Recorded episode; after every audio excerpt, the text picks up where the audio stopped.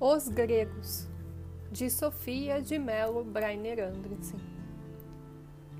Aos deuses supunhamos uma existência cintilante, consubstancial ao mar, à nuvem, ao arvoredo, à luz.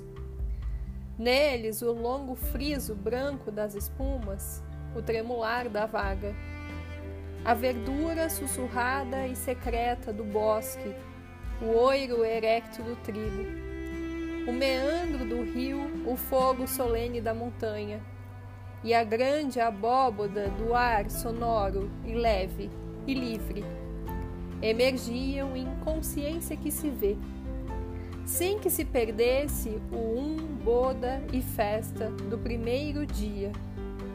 Esta existência desejávamos para nós próprios homens por isso, repetimos os gestos rituais que restabelecem o estar ser inteiro inicial das coisas.